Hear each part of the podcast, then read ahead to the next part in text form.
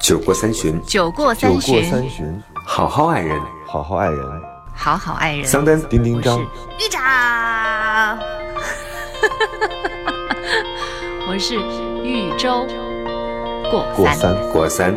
过三。Hello，大家好，这里是过三情感脱口秀，我是丁丁张。大家好，我是桑丹。是周周。你干嘛？你的声音像发出了一种火箭的声音。对啊，因为好久那么都没有跟大家喊早了。对，今天早上起来心情还挺好的，因为北京就是这样。前两天不是雾霾嘛，你就觉得到了世界末日一样。然后等到它稍微给你来点儿这种空气清新，嗯，晴的又很透，然后天又很蓝这种情况，然后你就觉得，哎呀，又重新爱上它了。所以我们是真它它它是真真的屡教不改。对，给不是给我们一点阳光，我们就灿烂。真的是，就是跟谈恋爱一样，你遇上了一个特差的情人，这情人经常经常打你，然后打你你就想跟他分手，但是呢，第二天早上起来冲你笑了一下，你就觉得哎呀，忍还是忍吧，还是跟他在一起吧，太可怕了，太可怕了。太没出息。我今天早上起来想到这个桥段，我就觉得有点想笑。我说这，嗯哎，这是爱上了一个什么样的人呢？这是人性，是不是？是，就是你们俩刚才谈到那一块儿的时候，我就突然发现我们好像，就是我也特别容易。有蓝天白云的时候，就立马拍下来发到朋友圈儿；然后有雾霾的时候，就不免会表达心情的这种郁闷。呃，结果呢，那天我正好是和一个就是国内算是比较顶级的那种心理学家，我们两个一起吃饭。后来我就隔着那个窗户看着外面的那个雾霾天，我就开始发出了感慨。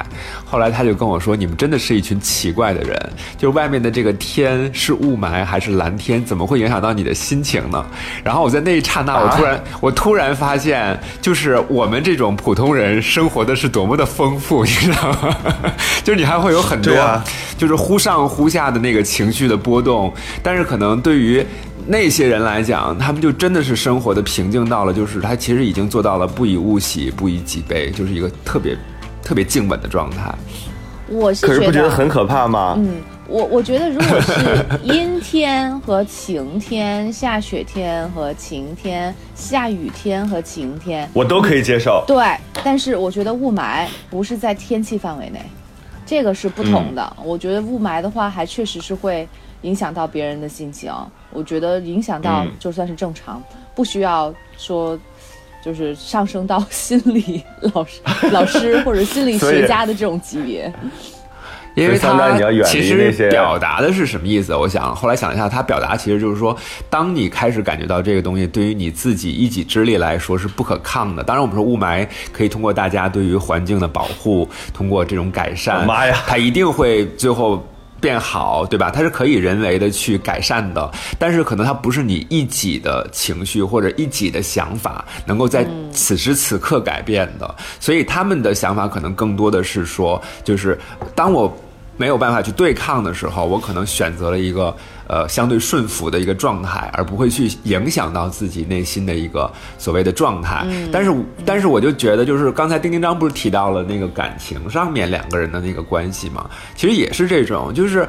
呃，如果真的你所谓那种特别麦齿或者特别幸福的那种状态，就是没有什么特别的磕磕绊绊，或者是呃纠结呀，或者是冲突啊什么的，那它其实也就是一个所谓静稳的状态。而这个静稳的状态是不是你想要的感情的状态？这说实话，对于很多人来讲，可能也并不是。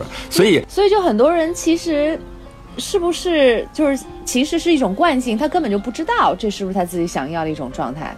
按道理来讲是吧？按按按道理来讲，百分之六十七十如果都是给你拳脚相加，或者是给你脸色看，哇，拳拳脚相加也的太厉害了。拳脚相加，但是那是肯定不行了。但是给你脸色看，嗯或者是你不开心，就像是雾冷霾天气一样。对对对对，按道理来嗯讲，其实应该是要选择离开或者是断绝的。但是怎么到了第二天给了一个阳光，就是比例这么小的情况下，他还选择留在这里？那你大部分的人为什么还选择留在北京？他真的没有其他的选择吗？可能也不是，但是就是可能我各种各样的原因让他没有离开北京，还是选择留下，那一定一定是有有别的理由吧？我我我是觉得，或者是有一些人可能就是不想经历改变。或者就是选择不想踏出自己的舒适区，那就选择在这里忍受着，那就这样。那感情很多时候也是这样的呀。我一个朋友就是他最近就是，其实我是站在这个朋友这边的啊。他情感其实已经坏掉了，嗯，坏掉了之后呢，等于是他女朋友就一直不太舍得，嗯。嗯，当他不舍得的时候呢，这个男孩呢就变得更加的。暴力就是冷暴力啊，就是其实有的时候你本来可以和这个人正常相处的，但是因为作用力和反作用力的关系，反而你最后变成了拉拉扯扯的这种关系，最后你就会发现说，在这个情感关系当中，两个人都变得特别难看。是，对。所以后来我就在说这个男孩，我说你这样实在是有点过分，因为即便是不把他放在女朋友的这个身份上，你也应该就是。按照一个正常人对待的话，你也不应该这么着去做。但是啊，我觉得人的丑陋就在于，很多时候不爱了就是特别的，一特别的可怕。就是他不爱了，就是不爱了，你没有办法把这件事情再倒回去。我小的时候曾经想过，就是，呃，因为你跟一个人的感情走到了一个阶段，那你最好的那个阶段可能已经度过去了，那这个时候你怎么办？我有的时候经常会想，我说，哎呀，如果我们再重新认识一回就好了。但是不可能了，因为你再认识一次，你们不可能重新再认识一次，也不可能再重新经历当时的那个心情。即便你天天告诉自己你恢复初心也没用。所以昨天我看了一个帖子，把我笑得要死。他说，呃，你如果有一个男人爱上了你，有的时候呢，真爱你的话，你就会多了一个爸爸。如果一个男人假爱上了你，你就会多了一个儿子，而且是个逆子。就是我看了那个之后，我就发到了我的那个群里，所有的女性站起来鼓掌，说我现在原来有一个爸爸，现在有一个逆子。所以原来那个不是真的爸爸。对，嗯。但是丁丁章，你想过没有？就是你因为大量的粉丝都是女性朋友嘛，可能你很多时候你那个立场和站位，你是会去以关爱女性的方式 去表达的。但是把这些。几个关键字调换一下，就是当你选择一个女人的时候，就要么你就把她宠成女儿，要么她就会变成一个唠唠叨叨的妈，不是一样的吗？你看，你都是从从你的角度上来讲呢，唠叨的妈和那个被爱的爸爸，就是这是两件事哦。你自己想一想，你想想是不是？为什么女性在感觉到男生男生的爱的时候，会觉得多了一个爱她的爸爸呢？而所有的男性当被一个女人不喜欢的女人爱的时候，会说她是个唠叨的妈妈。你不觉得这件事很很搞笑吗？这就这是不不平等。这是有性别歧视的，所以你看到没有？为什么会有人说这个男人他十八岁的时候喜欢十八岁的女孩，三十八岁的时候喜欢十八岁的女孩，他八十八岁的时候还喜欢十八岁的女孩，就是这个原因。哦，我不同意这种。我好像不喜欢十八岁的女孩。对啊，你喜欢八岁的不喜欢。这个完全就是为了这个句子漂亮而这么说的，其实不是反映太多实在的情况。我跟你讲，就是到了八十八岁还喜欢，请理解，请理解幽默感好吗？谢谢，谢谢。啊，幽默感还需要理解吗？你 你觉得这是幽默？好的。那我觉得这是一种男性出发对于男性的自嘲吧，就是他看到了自己所谓的一个缺陷的部分或者阴暗的部分，然后他们用一个比较夸张的句式表达出来。我觉得其实人是人是。人是需要正视自己的弱点的嘛？我觉得这一点其实非常的好。而且刚才丁丁章在谈到那个关于男女之间的时候，我觉得有一个地方我还是想再去重新提一下，就是关于当你爱上一个人的时候，他首先是。呃，爱人，但是他本质上是人，就是我们往往会因为加了一个爱字之后，反而不把对方当人看，所以这个东西是最大的一个问题。其实刚才无论是说，呃，你找了一个女孩子，然后男孩子，然后他们最后，嗯，所以你喜欢之后变成怎样，不喜欢之后又变成怎样，但那个时候其实更多的时候人没有没有把他真正当成一个人来做一个平等和尊重的对待，而更多的时候是强加了个人的感情色彩，于是他可能会变成。了宠物，然后它可能会变成了垃圾。所以这个时候，我觉得人如果有一天真的能够成熟到开始去从别人的角度度去理解和体察别人的成长环境，甚至于他现在的这种处境的话，那其实你会对于很多的事情有了一些不一样的判断，而那个判断不是完全发乎于自己的判断，而是来自于这个。所谓另外一个维度，关乎于爱、关乎于人群的一个大的判断，我觉得那个我想问一下，如果你们在别人眼里，当然就是以同样一个人在不同人眼里头，有的时候是金子，有的时候是宝贝，有的时候就是垃圾哈。当你们自己在另外一个人眼里面是垃圾的时候，你选择怎么做？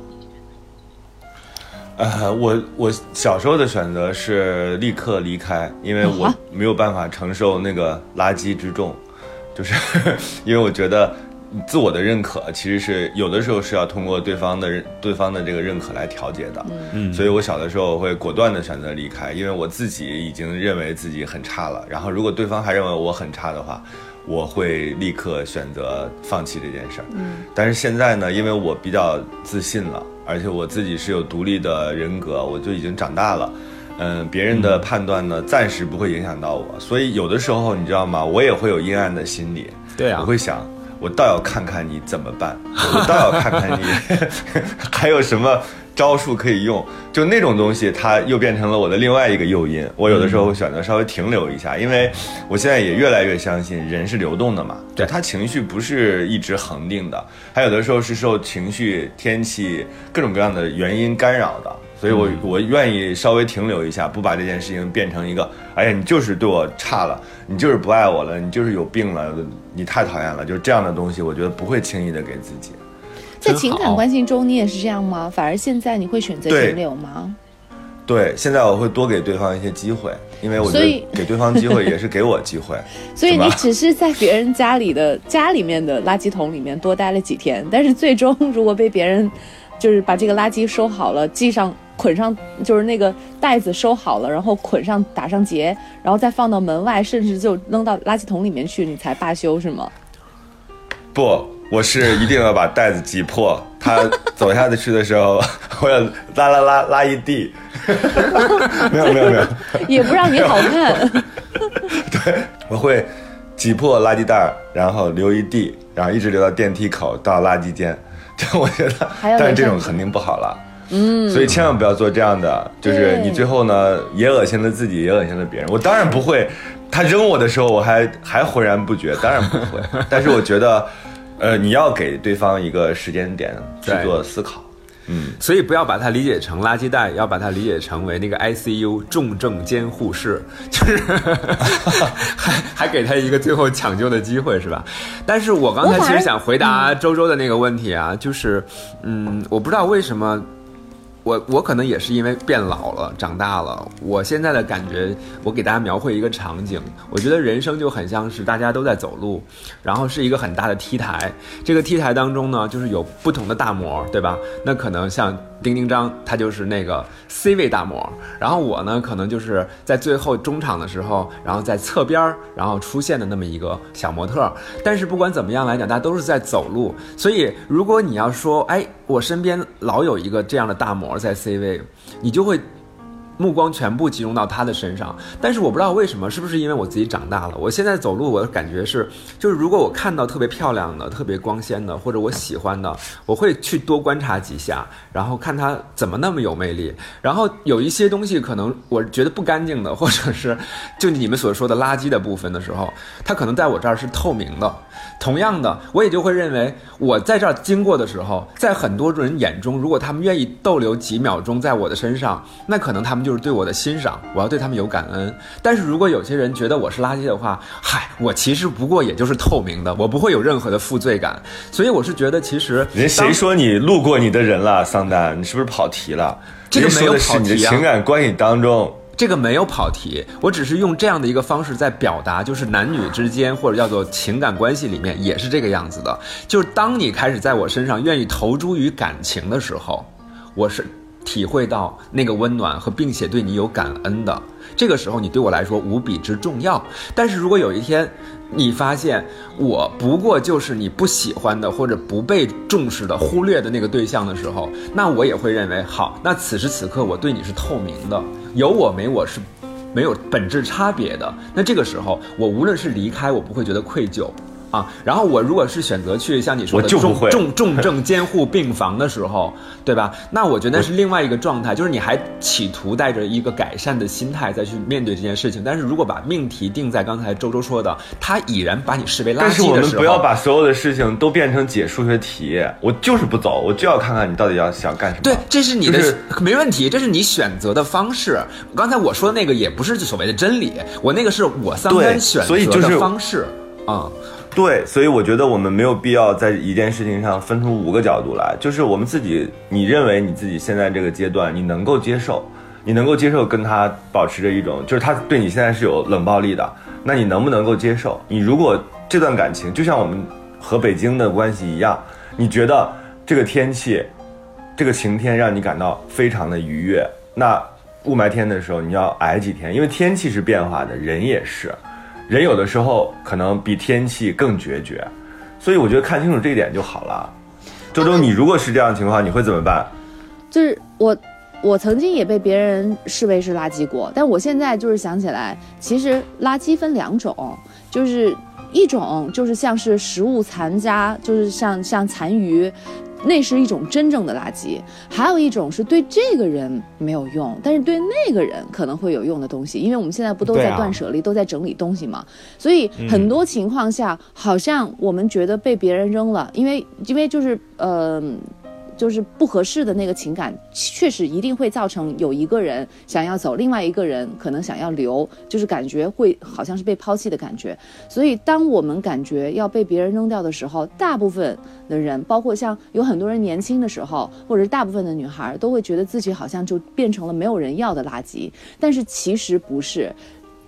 就是不要把自己看作好像好像就是要要被扔到甚至是都不能回收的厨余垃圾的桶里头。其实我们可能是只是那个人闲置不用的，就是还可以在第二次利用，甚至是一个崭新的东西，只是那个人不喜欢。如果是我们换成这种角度来看自己的话，我们就不会不会像以前那样，就疯狂的死守着这个人不放，好像我没了这个人，我就一无是处，我就别人也看不上了。所以我就觉得大家要重新审视自己。我们对这个人来说是垃圾，但是对别人来说可能是一个宝贝。对，所以我那个朋友的女朋友，你赶紧啊，是啊，就是赶紧行动起来，因为，哎呀，太生气了。就是我虽我虽然是那男孩的好朋友，但我依然觉得很生气。对，就人真的没有必要这样在一个关系当中反复的来回来去的扯来扯去，而且是作践自己。嗯，其实就是我我认为啊，就是在一段关系里面有意义，然后在另外一段关系里没意义，这两件事儿其实没有什么之间相相关的。呃，对我我我认为他们之间不构成。我我知道，就是嗯。我我我认为周周那种方式呢，就是属于给自己一个鼓励吧。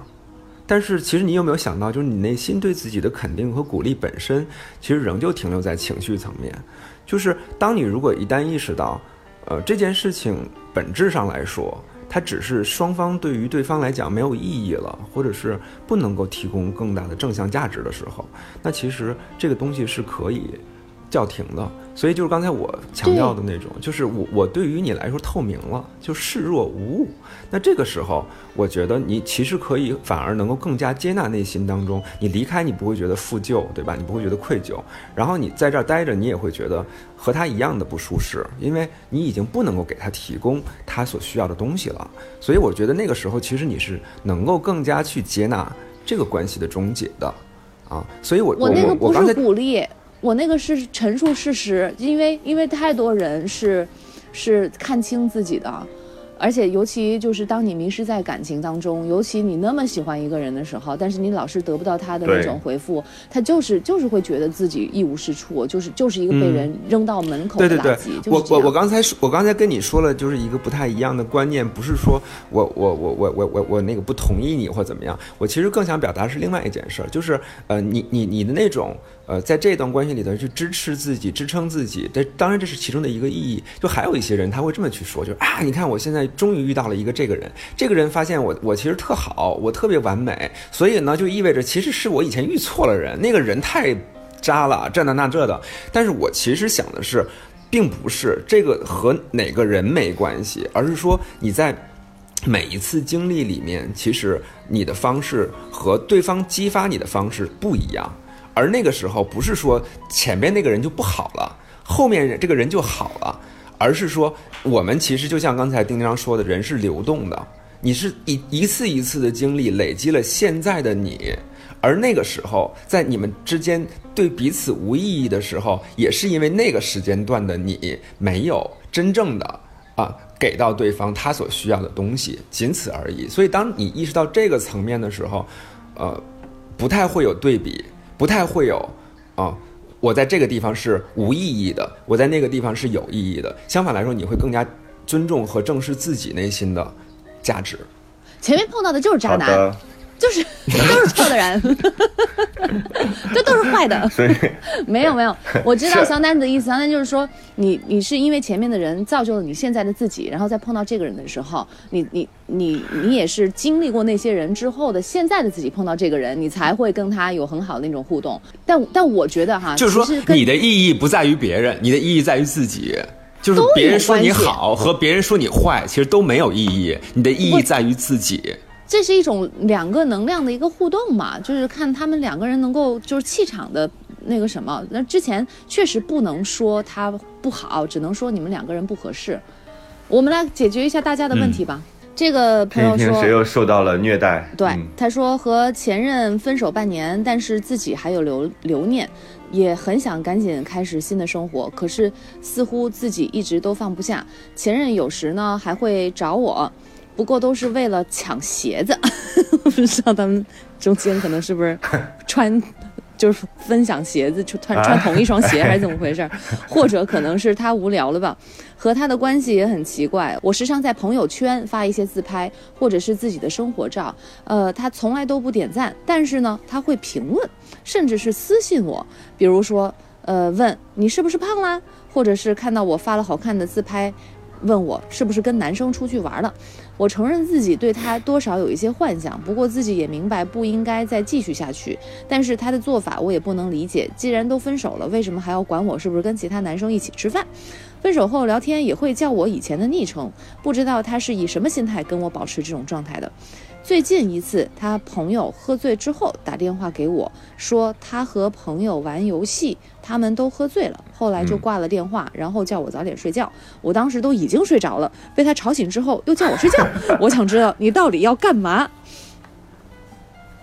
没啦。没了，她为什么不问她男朋友呢？她直接她前男友呢？就是可能不觉得，就觉得男生为什么会这样做，对这种行为非常的不理解。然后咱们节目不是有俩男生吗？就是想听听你们来解读一下他的这种行为。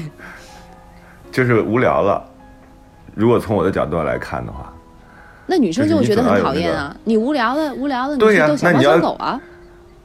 对呀、就是因为逗了你，你有反应啊。你如果没反应，然后我还逗你干嘛？重点的是你有反应，而且有的时候你反应很强烈，你都强烈到给豫州写信了，嗯，就属于这样的情况啊还真。是。我跟你说一句话不是吗？对呀、就属于我跟你有一点点小的互动，你就会波澜壮阔那种。而我的生活当中，肯定在我最紧急的时刻，此就是这些时候，我都不会联系你。嗯也就是说所以这种幻想，我觉得确实需要消除。逗你有意思呗，是吧？然后这个女生虽然说，哦，对对对，他说了自己还是有留念，哎呦，第一句话就说了，所以这是这是他自己的问题。啊，是有一些这样的人，男生也很讨厌，他也一直。嗯，对他一直也没有对这件事情有太上心，但是呢，你稍微的远离他一点呢，他又回来跟你招猫逗狗似的，就跟你再撩一撩。我这种啊，真是受不了。就若即所以要明确嘛若离，对对对，要明确。所以这个女生她其实跟那个男生招不招她一点关系都没有，甚至有可能这个男生还招她，她还会心里有点小波澜，像你说的那种，是吧？是不是她也想要复合或者什么的？但是我觉得他们两个人大部分还是觉得不可能再继续下去，所以女生要好好的把自己心里头那些就是琐碎的那些杂念都给清除掉，就好好做一次大扫除，就是跟这个男生。关于关于这个男生的所有任何的，哪怕是半点儿的这种小情绪，你都得要清扫出门，就是以后就不要跟他再联系。还有一种是，因为分手的人总是觉得好像他自己是一个有一点就是坏的，所以提出分手的那个人呢会愧疚。有，呃，有一点点愧疚，他又有习惯，所以在这种情况之下呢，他愿意维持一个比较好的人设，所以呢，也可能是女生把这个东西放大了，就是比如说。他依然对你有一些关心，觉得天气冷了，你需要多穿一点儿，然后有雾霾了，你需要戴个口罩，这些都是他自己来维持他美好人设的一个手段。然后你把这些东西放大了，最后就造成，就是好像他对你还有留恋的一样。就是他，我还是个好人，虽然分手了，但我还是关心你。但是呢，当这个女生就是如果带着任何疑问，她又会很明确的说：“哦，no no no，不要把这种关心误解为是我还对你留念，我还爱你。”对只是作为普通朋友的关心。然后女生在那儿就已经演了各种情节了，自己都是女主角，是吧？都 C 位，各种 C 位了。所以 这种还是这种男生很讨厌。什么？最后就是不好的全都是讨厌和渣男，是吧？对呀、他干嘛没事来招惹你干嘛？就全都是因为他。但是人家不是招惹你，人家是正常的关心，你也可以正常关心他呀。就是如果你放下这段情感的话，毕竟你们俩曾经那么熟悉，还换鞋子穿的这种关系，那你也可以关心他嘛，对吧？雾霾了戴个口罩怕什么？就是你自己内心还没有特别放得下，所以你才会觉得这件事情是个打扰。那如果是打扰的话，你应该告诉对方，对，就告诉对方不要乱敲门。哦，敲门你是要进来还是要干嘛？还真是就准确一些。对，刚才我们其实你们两个都提到那些关键词了，比如第一个内心不够坚定，第二没有非常果决的去承担这个关系，然后第三，然后他如果跟你分手啊、就有愧疚感了，所以我要保持一个什么什么样的人设。当你真正的问题是开始，不不不，嗯，是这问题是这个这个垃圾对于这个男生来说哈、他是那个男生先不要指也不说谁不要谁吧，就是他们已经分手了，这个垃圾自己长的腿儿都已经要走了，然后 然后那个男生又伸出手来 对呀、来又拎回来一点儿，就是也没完全拎进屋，只是说可能从户外拎到了单元门口，你说这讨厌不讨厌？周周啊周周，等会儿，你知道我你知道我会怎么想吗？嗯按照我这种金牛座的逻辑，我就想可能垃圾袋里还能放点别的。再扔点别的，一起扔，扔得更远一点，是吧？对呀、但是这个垃圾他不知他不知道呀。对呀、这就是 这就是每个人至于这件事情同样的一件事情的不同的杂念。你掺你你刚才就是为什么有一个杂念在？就是第一，你把这件事儿整个扔在了一个黑色的塑胶的垃圾袋里，然后丁丁张呢就认为这个袋里一定有一个金戒指，是我不小心摘下来然后放进去的。所以你们把很多的杂念放在了这件事情上，而本身跟这个事情上没有关，跟这个事情是没有关系的。那同样呢，我们再来说刚才那个那个姑娘哈，就是她。第一句话承认了内心世界，我觉得这个是说明他这件事儿已经在他脑子当中发酵好久了，他自己已经产生 N 多的感情戏了。我甚至认为他一定有些是事实发生的存在，还有一些呢是他通过这些事实演化了很多的可能性，然后也把它当成了事实放在自己脑子里，最后得出了一个结论。我觉得他能得出这个结论本身说明他很聪明，就是他能意识到啊，我对这个人其实是有留恋的，对，这是本质，是因为他是这个人压根儿没有从人家的那个两人世界当中离开，他还。不像你们说的，在垃圾袋里呢，他没在，他们俩完全同在，在一个位置上呢，这是核心和本质。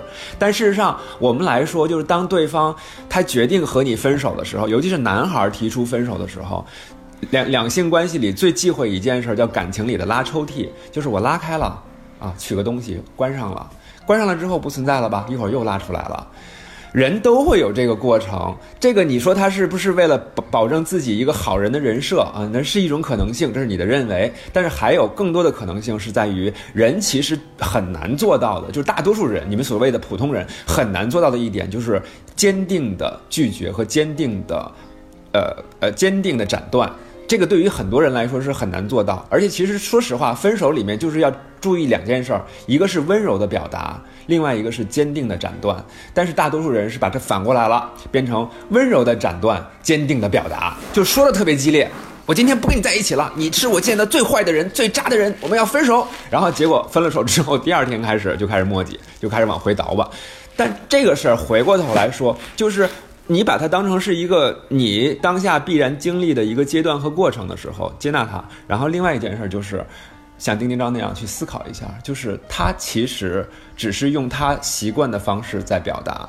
也许他这个时候是一个群发，也许很抱歉，你正好是他那个误拨之后的电话，这是都有可能。我只有两个建议，我只有两个建议：第一，不要乱敲我的门；第二，喝多了不要给我打电话。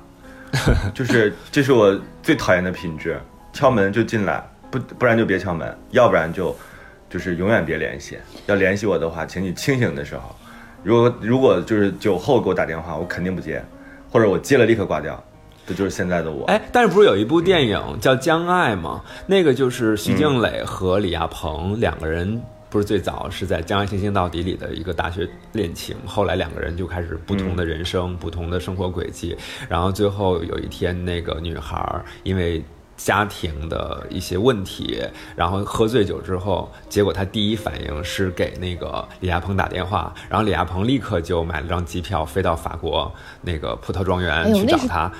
多少年？这是艺术逻辑啊！这是艺术逻辑，艺术逻辑就是生活中不出现，但是生活中别，咱就真别学电影里的这些。对，电影里的这些都教坏了我们很多，让我们就是变得特别的。抓马，对，电影就是抓马的艺术。所以说，没有恋爱经验的人，他们是通过这种视觉化的东西去形成了脑补嘛感情的认知。对对，就脑补，就有很多内心戏。但其实像你我，我们这种就是经历过感情，然后也经历过呃各种挫折的人之后，我们再回头去看的话，我们就会发现，那其实就是一个玩笑，那其实就是一个游戏，那就是一个画面。分手就分一次。分手就分一次，嗯，哎呦，其实这女生也别纠结了，就是其实一句话也能够，她不是要这个男生的行为的解释吗？解释就是这个男生还没找着新欢。然后呢，他 对就是这样，他没有找着新欢，跟意味着跟你还有可能吗？我可以给你一个很肯定的一个答复，不可能。所以你也就别留恋，也别想自己赶紧往前走吧。啊！对，你应该把那个男生当做垃圾，就是远远的扔出小区外，扔到隔壁小区的垃圾桶里头去，见也不要见。我想问个问题，就是你们睡觉的时候，那手机会变成飞行模式或者是关机吗？我是静音的，我是飞行模式。我我觉得它那个东西还是有辐射的，就是你不要把那个手机放在枕边、身边。然后第一是会有电话骚扰你，第二它那个辐射也会对你身体不好，对吧？我觉得这这这难道不是个生活习惯吗？我觉得今天也不是说只谈情感啊，我觉得跟大家科普一些 健康的生活方式。就是人的睡眠是很珍贵的，你既然选择要睡着，就睡个完整的觉，不管是工作还是什么乱七八糟的，全部都隔绝，你就把它调成飞行或者是关机，然后远离你的生活。所以要睡觉的时候，就当自己是在天上飞，而且还是头等舱，对，睡一好觉是吧？第二天再到达新的地方，重新开始新的生活。人是需要有这种拿得起放得下的。男朋友那打游戏的朋友，你什么意思？你是空姐吧？叫醒你吃饭 是吧？说我们喝多了，你睡着了吗？你好好睡觉。投诉这家航空。老早睡着了，真的是。这个朋友呢，稍微长一点啊。他说：“嗯，我和男朋友在一起快两年，双方也都见过家长。哦，家长互相没见面。”他父母比较着急，他比我大六岁，跟我不是一个地方的。起初，父母我的父母不同意，我努力再三，嘴皮子都磨破了，他们才同意在一块儿。目前呢，我父母对他印象还行。我主要烦恼的是他的工作，他工作五年多，还没有一个稳定的工作，换了好几家单位，也没有什么好的结果，工资目前还没有我拿的多。最近呢，又辞职了。之前他创业过，亏了不少钱，现在还负债。这是二十多万吗？他写了一个二，嗯然后一个杠一个万。他总是说结婚，可是根本就没有那个经济条件，甚至连彩礼也拿不出来。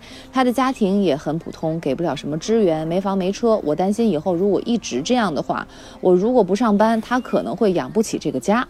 嗯 我本人是做设计的，之前他创业，我还拿两万支持他。我的父母不知道这件事情，我年纪还不大，本想可以等他成功，但是总也看不到希望，实在有一点灰心。他对我很好，非常好的那种，什么事儿都以我为大。我一直很感谢他，他这么宠爱我。说离开我是舍不得的，但是想到以后靠他过着艰巨的日子，我就很崩溃。我是比较努力上进的那种，他也很自呃也很我也很自律。他生活上有很多小毛病，我跟他在一起帮他纠正了很多。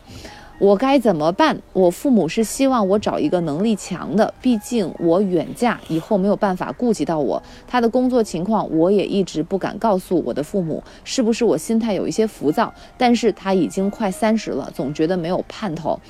呃，补充一点，我属于比较强势的人，他是性格温和，我们互补，所以在一起也算是甜蜜，很少闹矛盾。他对我很大方，我要什么就给什么。但是我经常是因为考虑到他的经济情况，我几乎就没有问他要过上千块钱的东西。两个人吃饭，我也没有总是让他买单，我总觉得找男朋友不是找饭票，经常主动买单。生活上的小件东西也都是基本上我在买，我一直有存钱的习惯。他在之前五年的工作时间里面没有存一毛钱，我很震惊。而且他的生活习惯不是很好，很喜欢熬夜。我一直劝他，算是改善了一些，其他还好，睡觉打呼什么的，我是每天都要戴耳塞睡觉的。你们分析吧，我已经我不想分析了。我已经在他说的各个过程当中，我已经就是动了很多次嘴皮子，然后跟他说这说那。我现在读完了之后，我已经很累了。桑丹说吧，我也觉得，我也觉得无言以对。桑丹老师，你先说吧。嗯就是我为什么要那个扫二维码付费，然后我提供专业服务，就是因为我一定要设立一个门槛儿，对，嗯，因为平常这种私信真的太多了。我跟你们的感觉是特别像的啊、但是本着我们的节目，终于终究要有个人去说句话，但是我可能说的 谢谢桑丹老和师。和和和和当事人无关哈，和当事人无关，我说什么都跟你。别老跟当事人无关，你老啊想自己的哪有用？你要跟当事人有关，赶紧。啊，我不能那么那么具体而针对，否则的话我的言辞会比较犀利啊。我这个时候必须要强调一点，我要代我我要代表一呃一类人来来表达。第一件事儿就是，一个人啊，之所以为人，是有意识的，他一定要知道自己要什么。我觉得有些人哈，就是要的特别多，比如说，我希望他关爱我，无微不至，照顾我，宠我。第二，我希望他在外面特别的钢铁侠，他能拯救世界，他能拥有一切，他特别强悍，他有伟大的事业，他能给我的生活足够的关照。第三，他特别特别孝顺父母，尤其是孝顺我的父母。每次都给我的父母过生日的时候，各种纪念日都记得，而且还时不常的给他们买各种各样的礼物。但是呢，他还有另外一个优点，就是他对自己的父母特别不好，他永远能够对我的父母好，对别人的父母不好，对他自己的父母不好。啊，第三、第四，他人缘特别好，他的人际关系极强，然后他能够随随便便，我们家找个医生也找得着，找个老学学校的老师他也找得着，他特别强。但是呢，他从来都不在外面社交，他每天晚上回家都会在家里陪着我，给我做饭。我跟你讲觉，得你在读另外一封信。当然我我不针对他，我不针对这个人，但是我想说的是，他是不是属于一类人？大家听众都有听得明白的啊，一定有人说 get 不到桑丹的点，不知道对，桑丹我在说什么。粉丝有一个特点，有肯定他们很特别爱排比句。但是有相当多数的人是能听懂我在说什么的，这就是一类人，他们希望要太多。我举个简单例子，我回到这个案例本身，如果他不到三十岁的年龄，有房有车，事业有成，然后他在外面创业还成功了，他足够供养你后面的生活，但是。你想过没有，他能不能够在家里容忍你这个强势的女人？他能不能给你无微不至的关爱？他能不能在你霸道的时候，他还能给你温柔和体贴？你不要去幻想这个。外面事业成功的人，没有一个是绝对的。完全软绵的、温柔的这样的人，而且也当然有一句当当然有一句话说的特别好，身边确实有这样的例子，就是他在外面是大官，他在外面是高官，他在外面是富商，但是回到家里之后对人特别的温柔。但是我告诉你，仅仅止于他态度的温柔，他不可能有那么多的精力在家里还能给你包办一切，还能对你做一切。但是同时上你也要意识到，他们的夫人、他们的丈夫，或者说这种成功女性后面的男人，或者成功男人背后的女性。你知道人家又做了多少吗？你知道人家又是怎么样去和自己外面事业成功的另外一半怎么交流的吗？人家在你的面前又说他在家里是多么的温柔，多么的体贴。你知道人家是有多高的情商，才能够匹配得上对方那个成功的男人、成功的女人吗？